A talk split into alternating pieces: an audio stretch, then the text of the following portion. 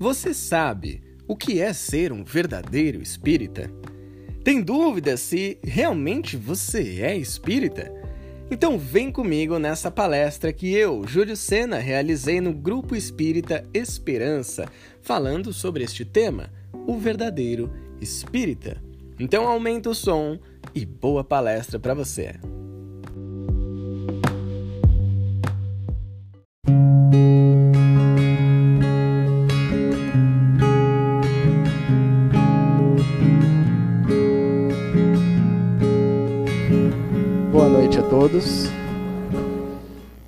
Primeiramente, eu gostaria de agradecer a vocês pela presença, é claro, ao Deluca, esse grande amigo que fez o convite daquela maneira muito carinhosa, um dia que estávamos aqui gravando, que ele gravou também para o meu canal, e ele virou para a Luciana e falou: "Põe um menino para palestrar". Quem sou eu para ir contra essa orientação do Deluca? E agradecer também aos trabalhadores, Val, Lu, todos os trabalhadores que aqui estão. E hoje, no tema que nós vamos abordar, que é o verdadeiro espírita, eu só tenho a desejar a todos vocês, trabalhadores, muito trabalho. Né?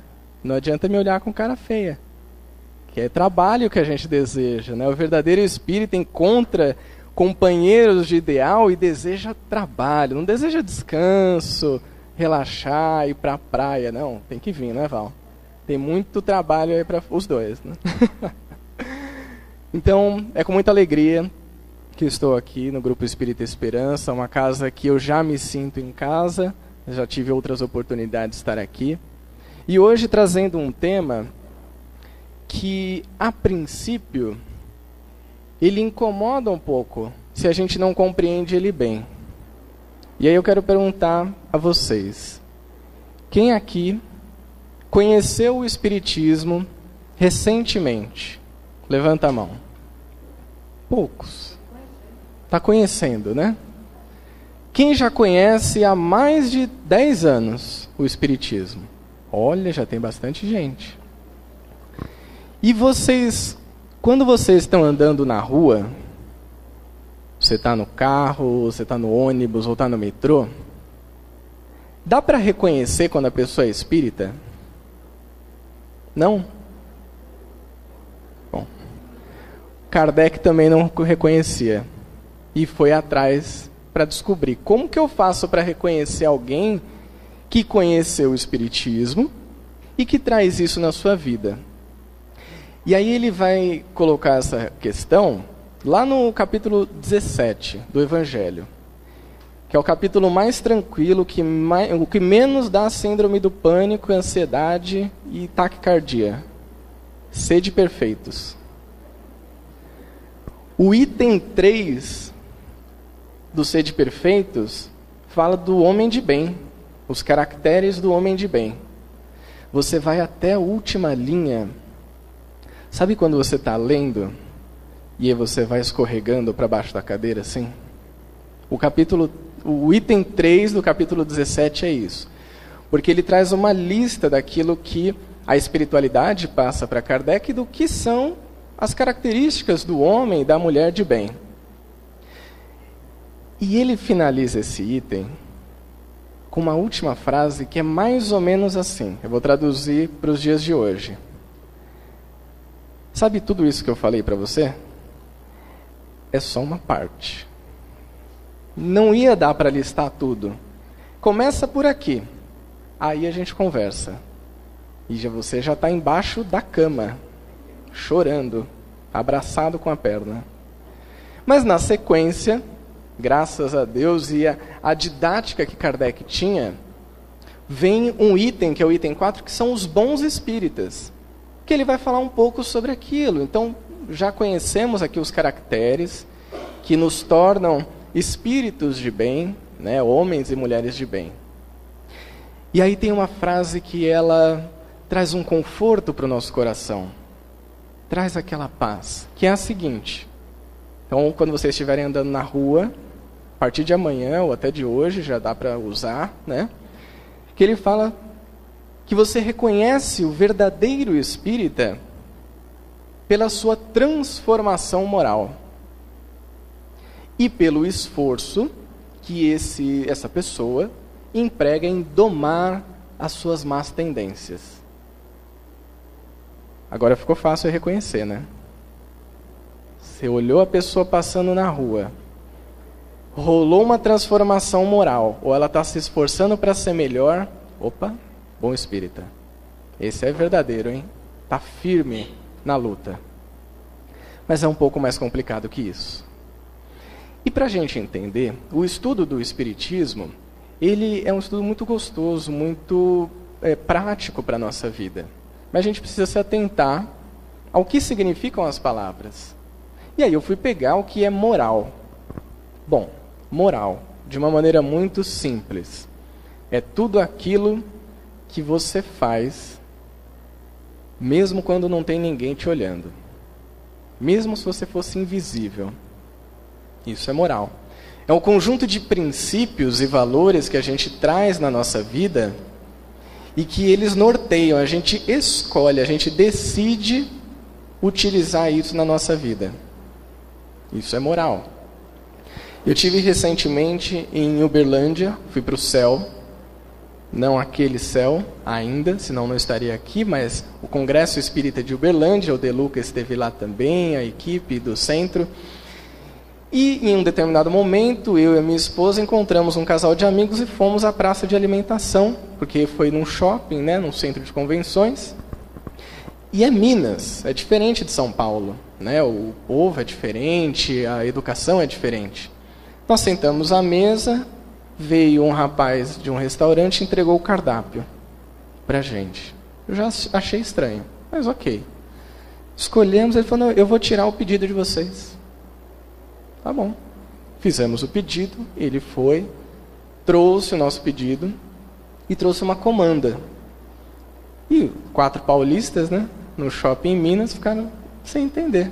Por que, que ele trouxe? Ficou lá. O shopping estava lotado. Tinham milhares de pessoas no congresso, mais as pessoas do shopping. Seria muito fácil, muito simples que nós quatro, de uma maneira super sutil, levantássemos e fôssemos embora. Aí entra a moral. É aquilo que você faz mesmo quando não tem ninguém olhando. Por isso que é importante a gente se atentar com isso. Mas Kardec falou sobre transformar a moral. Então, o verdadeiro espírito é aquele que passa por um processo de transformação moral. Como transformar essa moral? Existem inúmeras maneiras. Eu trouxe três. Tem até uma tática muito boa para a gente usar, que é escrever na mão. Você pega assim, escreve na mão. Quando aquele parente chato chegar para te importunar na, no encontro da família, no Natal, já passou, mas a gente já começa a contar os dias. Você dá aquela coçada na testa, olha a anotação e lembra o que, que você precisa fazer para se transformar moralmente. E quais são esses itens? O primeiro deles, escolha o bem. Parece simples. Mas em todos os momentos da nossa vida, nós temos a oportunidade de escolher o bem. Pode parar para pensar. Todas as situações que a gente vive, a gente tem algumas opções. Dentre elas, tem uma opção que é o bem. É que às vezes ela dá mais trabalho, ela pode até incomodar, ela pode mexer com a gente. Você quer praticar aquela vingancinha, né? Só aquela cutucadinha, mas você tem a opção. Temos o livre-arbítrio. A segunda, seja útil. É muito bom quando a gente pode ser útil em alguma coisa. Nós vemos aqui trabalhadores que estão incansavelmente se dedicando, dedicando o seu trabalho, o seu tempo, o seu esforço ao próximo. E todos nós que aqui estamos podemos ser úteis no dia a dia. Essa já é uma maneira incrível de se movimentar para se transformar moralmente. E por fim, algo que é super importante Aprenda sempre. Não vem com aquela história. Tem dois momentos da nossa vida que a gente faz isso. Quando a gente é adulto e aí a gente quer fazer alguma coisa na vida. Ah, eu vou aprender a bordar, a tocar violão. Eu vou aprender a fazer alguma coisa diferente. Qual é a desculpa que a gente usa? Quando eu me aposentar. Gente, se você não se aposentou até agora, talvez não não vai dar certo. Eu já tirei meu cavalinho da chuva. Nem vou esperar por isso. A gente deixa. Ou estamos aposentados. Tranquilo, estou em casa, tenho tempo. Aí você fala, não, agora eu vou aprender. Não, estou muito velho para isso. Será? A gente pode aprender a cada minuto da nossa vida, a cada momento, a cada oportunidade nova, nós podemos aprender algo. Essa mentalidade do aprendiz é o que faz com que a cada passo a gente vá caminhando nessa escada da evolução. Então, aprender é algo que a gente tem que trazer o tempo inteiro para a nossa vida porque certamente vai nos levar a essa estrada da evolução. Então, Kardec, mar pode ser amansar, vencer, dominar, refrear. Mas tendências, para quem não sabe, é tudo aquilo que a gente tem dentro de nós que nos causa mal e pode gerar algum prejuízo para as outras pessoas. Eu sei que não é o caso de vocês né? É possível ver a aura de vocês, né? Ódio, orgulho, impaciência. Não, né? Todos nós temos, ainda. Ainda. Mas o nosso trabalho é justamente o trabalho de domar essas más tendências, de reconhecer. Ah, eu me reconheço uma pessoa impaciente já reconheci.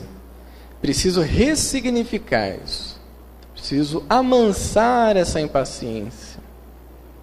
Entender o que desperta essa impaciência na minha vida. Para que eu possa, assim, me transformar moralmente. Você vê como tem um encadeamento de ideias da transformação moral e domar as más tendências.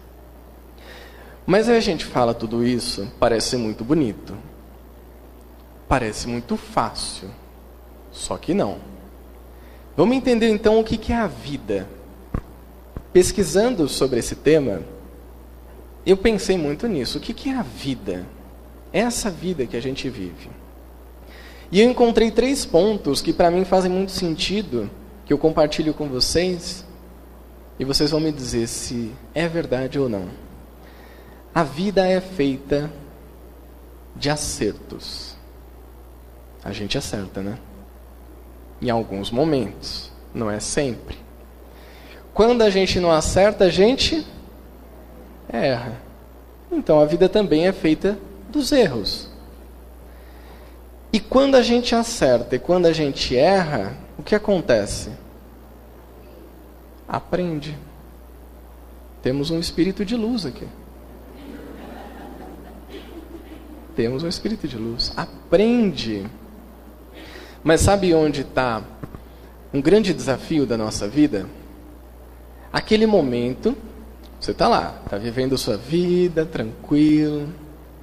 Aí, você erra. E aí, quando você erra, você deixa aquilo passar. O que passou? Né? Deixa para trás, esquece. Continua a vida. Aí você continua erra de novo. Putz, errei de novo. Deixa para trás. Aí tem um momento, aquele dia que você acorda, que você fala, hoje é o meu dia. E aí você acerta. Mas acerta bonito. Termina o dia, você fala, bom, é passado, deixa para lá. O que acontece? A gente começa a viver num automatismo de erros e acertos que não resultam no aprendizado, que é a coisa mais importante da nossa vida. É a gente aprender com aquele momento que talvez a gente tenha pisado na bola, a gente tenha cometido um erro. É saber reconhecer, se desculpar, se isso causou mal a alguém. E quando a gente acerta, é bom reconhecer também. Tem um exercício interessante que eu até recomendo que vocês façam. No começo ele pode parecer um pouco engraçado ou desconfortável, mas funciona. Quando vocês chegarem em casa e estiverem de frente para o espelho do banheiro, olha para aquela pessoa que aparece ali, que é você, né? Para quem não é médium de evidência, é só você. Graças a Deus, todas as vezes que eu olho, só tem eu. Né? Se não tivesse, eu tirava o espelho. Quando você olhar para você, no fundo dos seus olhos, conversa com você. Fala, cara, hoje o dia foi difícil. Eu cometi um erro hoje. Mas sabe, eu aprendi o que, que eu devo fazer, eu aprendi como eu devo lidar daqui para frente. E eu me perdoo. Eu me perdoo e amanhã eu sei que vai ser um dia novo, vai ser um dia diferente.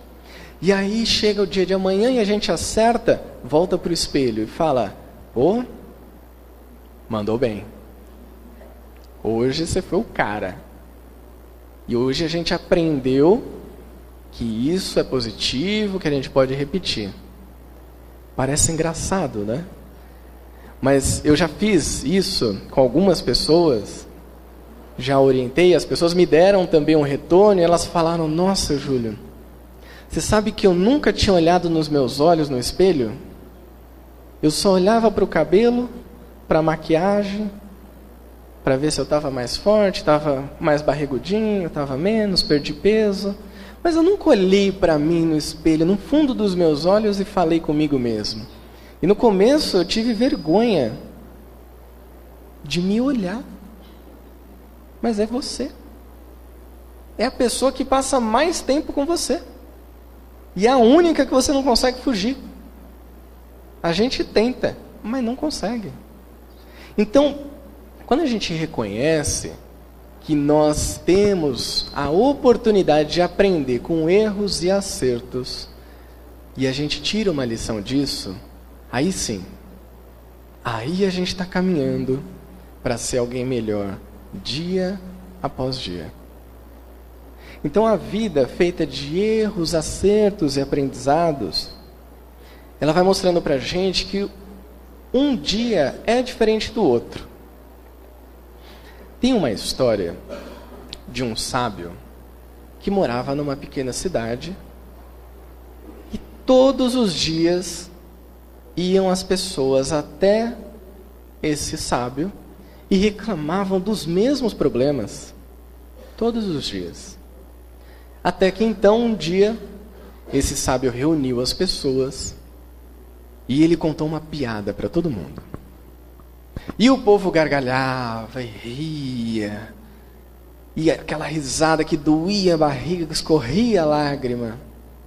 Quando todo mundo então terminou de rir, esse sábio contou a mesma piada. E aí algumas pessoas deram risada, mas ninguém gargalhou mais. Ele então contou pela terceira vez a mesma piada. Ninguém riu. Todo mundo ficou olhando para ele sem entender, né? Por que, ele está contando a mesma piada? Não tem mais graça. E aí ele falou para aquelas pessoas: Você não pode rir repetidamente da mesma piada. Por que, que você chora pelo mesmo problema sempre? Então isso vem nos mostrar que todos temos problemas, certamente. Mas insistir em sofrer nesses problemas talvez não seja o melhor caminho para nós, para nossa transformação moral, para lidar com essa que pode ser uma má tendência nossa, que pode ser um complexo de culpa, que pode ser você se cobrando demais, querendo ser perfeito. No Evangelho, eu li esse capítulo algumas vezes. Principalmente o item Os Bons Espíritas, porque eu queria saber, né? Será que eu estou no caminho ou não? Em nenhum momento, nenhum, é citado que o verdadeiro espírito é aquele que já é um espírito de luz, que já evoluiu, que já alcançou o maior grau de evolução. Também não fala que o verdadeiro espírita é aquele que faz palestra, que aplica passe, que faz a entrega da sopa, do pão. Não falou. Mas esses trabalhos são uma maneira de nos transformarmos. Para os trabalhadores daqui, eu tenho certeza que se a gente perguntar para cada um o quanto se transformou a cada dia que veio aqui, eles vão ter muita história para contar. O foco não é o trabalho, é o quanto o trabalho te transforma e o quanto você permite que as pessoas que são impactadas por aquele trabalho se transformem também. Aí sim. Aí estamos realmente colocando em prática tudo aquilo que Jesus nos trouxe. Tem um item do livro Caminho, Verdade e Vida, que é o item 49. O título dele é Saber e Fazer. E como toda a obra de Emmanuel, junto com Chico, eles trazem uma frase dos evangelhos e o Emmanuel faz uma explicação. E ele traz uma frase muito interessante, que é do Evangelho de João, capítulo 13, versículo 17. Se sabeis essas coisas, bem-aventurados sois, se as fizerdes. Em resumo, não adianta saber e ficar parado. Não adianta ler, conhecer, decorar e guardar tudo aqui. Porque é muito egoísmo da nossa parte, né? A gente pode compartilhar que é algo tão incrível de se fazer e que hoje em dia é tão fácil. E aí Emmanuel vai falar justamente isso de que o nosso trabalho é sim de buscar o conhecimento, mas principalmente de exemplificar. Vocês pensam Jesus. Quando ele veio, ele podia ter dado a maior aula de transformação moral, de transformação interna, de caridade. Aquela aula que você sai nas nuvens. E podia ter mudado todo mundo o que, que ele fez? Falou. Mas ele terminava de falar, levantava e ia agir.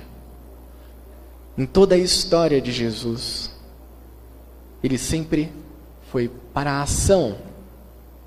Ele colocou em prática, ele exemplificou. E isso sim é a obra de um verdadeiro mestre. Que não fala só da boca para fora, mas aquilo que fala carrega no coração no seu dia a dia. Então, só de ter conhecimento e não encontrar meios práticos de colocar isso a serviço das pessoas, talvez não seja o melhor caminho para a gente seguir. A gente vem no centro, a gente ouve a palestra, a gente assiste depois no canal do YouTube que o pessoal está nos acompanhando e fala: Nossa, que palestra bonita, me emocionei. Vira para o lado, xinga o filho, briga com o marido, que deixou a toalha de novo em cima da cama molhada. Aí já começa a perder a paciência, né? Ou o marido briga com a mulher, o filho já sai, bate a porta do quarto. No outro dia chove, alaga, faz trânsito, queima o farol, você chega atrasado no trabalho, seu chefe briga com você. O que, que era aquela palestra mesmo? A gente não lembra. É o convite do aprimoramento. É o de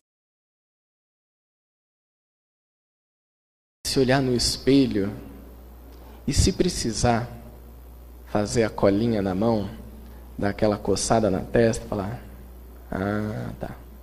Pode fazer". Porque isso vai ajudar a gente no dia a dia.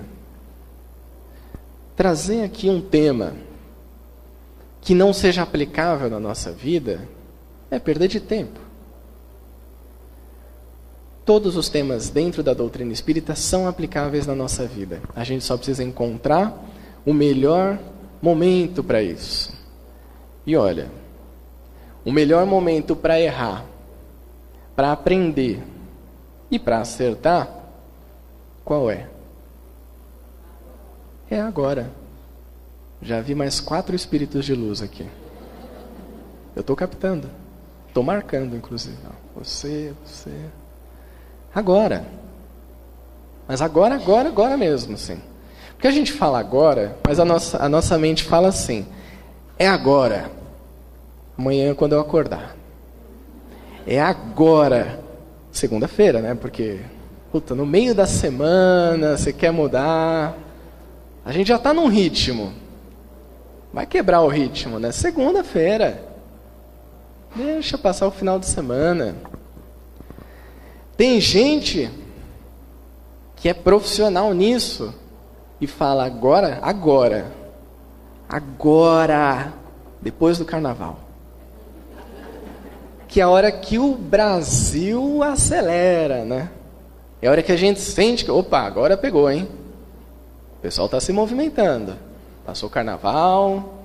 Aqueles que não emendaram o carnaval no Natal vão voltar a trabalhar, vão voltar a se movimentar. Mas é o agora, agora mesmo. É o agora, a hora que a gente for cumprimentar alguém que a gente conhece aqui. É a hora que a gente for receber aquilo que nós viemos receber, abraçar quem nós viemos abraçar. É agora, a hora que a gente chegar em casa. Talvez em casa a gente tenha algumas dificuldades para serem resolvidas. A família é o grande núcleo de transformação da humanidade. E onde a gente mais precisa atualmente olhar na família é o menor núcleo em que nós estamos e que nós podemos evoluir.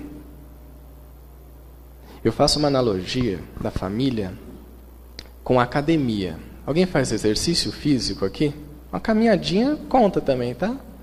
Uma escada. É bom. É bom cuidar do corpo e do espírito. O que, que acontece? A gente vai para academia, e aí tem lá os pezinhos, né? Tem desde o mais levinho até aqueles pesos bem pesados. Aí a gente pega o levinho e começa.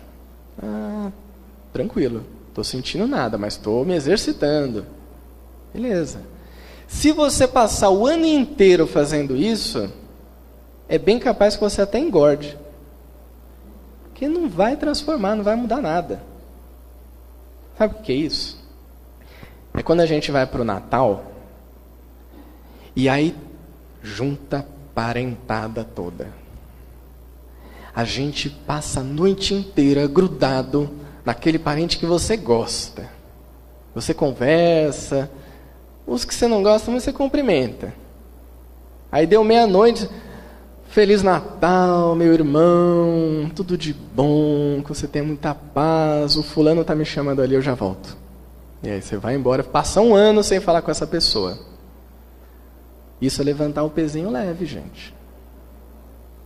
Peso pesado é passar 15 minutos com aquela sua tia do interior, que até hoje ainda aperta as suas bochechas, e conversar com ela e perguntar, tia, como que está a vida?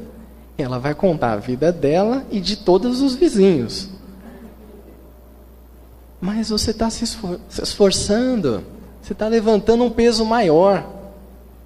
Depois disso, vai cansar. Pode até ser que doa um pouquinho. Mas você vai ficar mais forte. A família é isso. A família são os maiores pesos de evolução. Peso no bom sentido. O que mais impulsiona a gente para evoluir. E se tem um lugar que a gente pode realizar transformação moral e que a gente lida todos os dias com as nossas más tendências é a família. A gente acha que é o trabalho, que é a faculdade, que é o centro espírita, mas não é. É em casa. Então a mudança ela pode ser feita agora. E nós, como verdadeiros espíritas, vamos buscar isso no nosso dia a dia, Vamos buscar o auxílio que nós podemos oferecer às pessoas. Vamos buscar as ações que vão regenerar a nossa vida. A gente acha que a regeneração é um botão que está no meio da terra. Alguém um dia vai chegar lá, vai apertar, ela vai dar um rodopio, todo mundo dá aquela segurada. Quando parar, regenerou vamos seguir a vida, tá tranquilo agora, né? Não. A regeneração desse planeta é uma construção. Vocês já viram uma construção? Faz a base, né?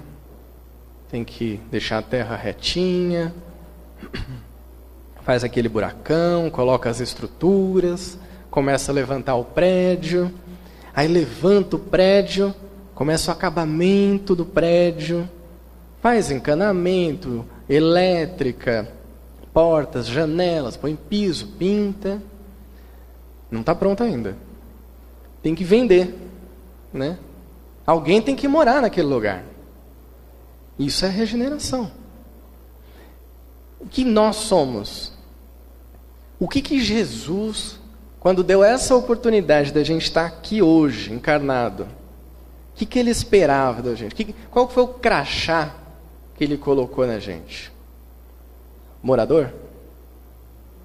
Tirando os espíritos de luz que eu já encontrei aqui. Construtor. Construtor. Alguns de nós somos pedreiros da regeneração. Pintores, eletricistas, encanadores. Aqueles mais evoluídos, né? Vão decorar, é uma coisa mais sutil, né? Vão arrumar, deixar bonito. Os mais ainda adiantados vão olhar para esse prédio, já vão começar a imaginar como oferecer isso para as pessoas. Vão preparar para que as pessoas entrem. E os mais evoluídos ainda vão entrar e morar. Não somos nós, tá? Não sei se alguém tinha essa falsa esperança. Desculpa, né? Tive que revelar. Não somos nós. Eu diria que nem os meus filhos, que eu ainda nem tenho, vão construir também. Desde pequeno eu já vou falar, menino, menina, você vai construir isso aí. Mas não é construir fora, construir dentro. A hora que a gente começar a levantar esse prédio aqui dentro, se regenerar, aí sim, a gente vai começar a ver uma movimentação interessante. Olha só, há uns 20 anos, não era assim, né? As coisas pareciam que eram piores. E agora as pessoas estão ficando melhores, estão se harmonizando. Mas isso começa aqui. Quando você se transforma o mundo ao seu redor se transforma também. E para que a gente possa ir para casa hoje sentindo que nós somos capazes de fazer tudo aquilo que nós temos que fazer, eu vou contar para vocês algo que talvez pareça óbvio, mas nem sempre é. Deus não erra. Deus não erra.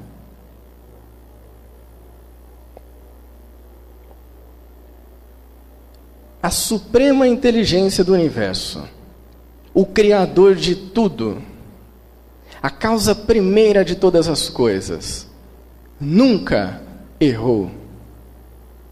Não seria você a pessoa escolhida para ele ter errado.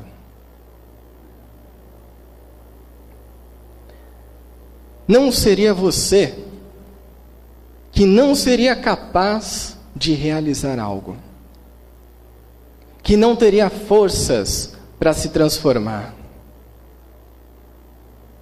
que não teria ânimo para levantar, porque ele não erra. E ele não errou com nenhum de nós. No livro Paulo Estevão, de Chico Xavier, por Emmanuel, que narra a trajetória desse grandioso apóstolo que levou o evangelho por onde passou. Em um determinado momento, ele tem um encontro com Abigail, sua noiva, que desencarna. E ali, já tendo contato com o Evangelho de Jesus, Paulo, nas suas dúvidas, nos seus anseios, nos seus medos, porque, embora um espírito de alto grau de evolução, estava encarnado, passou por enormes dificuldades, mas venceu. E ele pergunta para Abigail: o que fazer para adquirir a compreensão perfeita dos desígnios do Cristo? No que ela responde: ama. Mas como fazer para que a alma alcance tão elevada expressão de esforço com Jesus? Trabalha Quais providências devem ser tomadas para lidar com o desânimo destruidor dos nossos dias? Espera.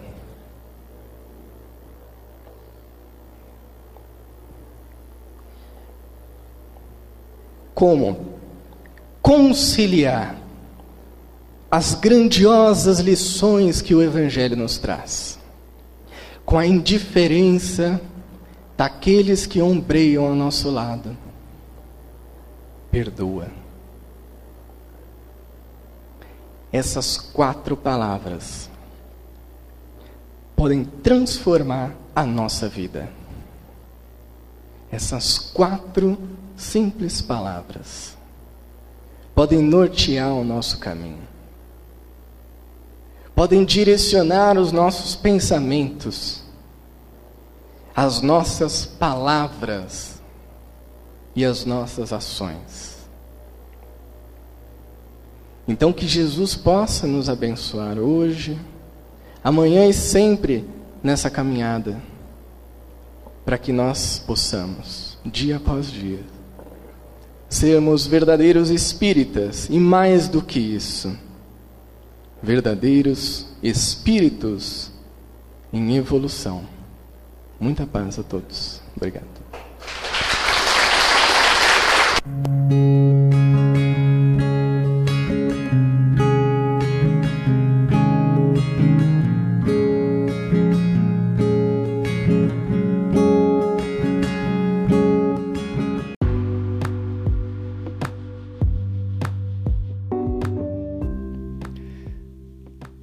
E agora? Descobriu se você é um verdadeiro espírita ou uma verdadeira espírita?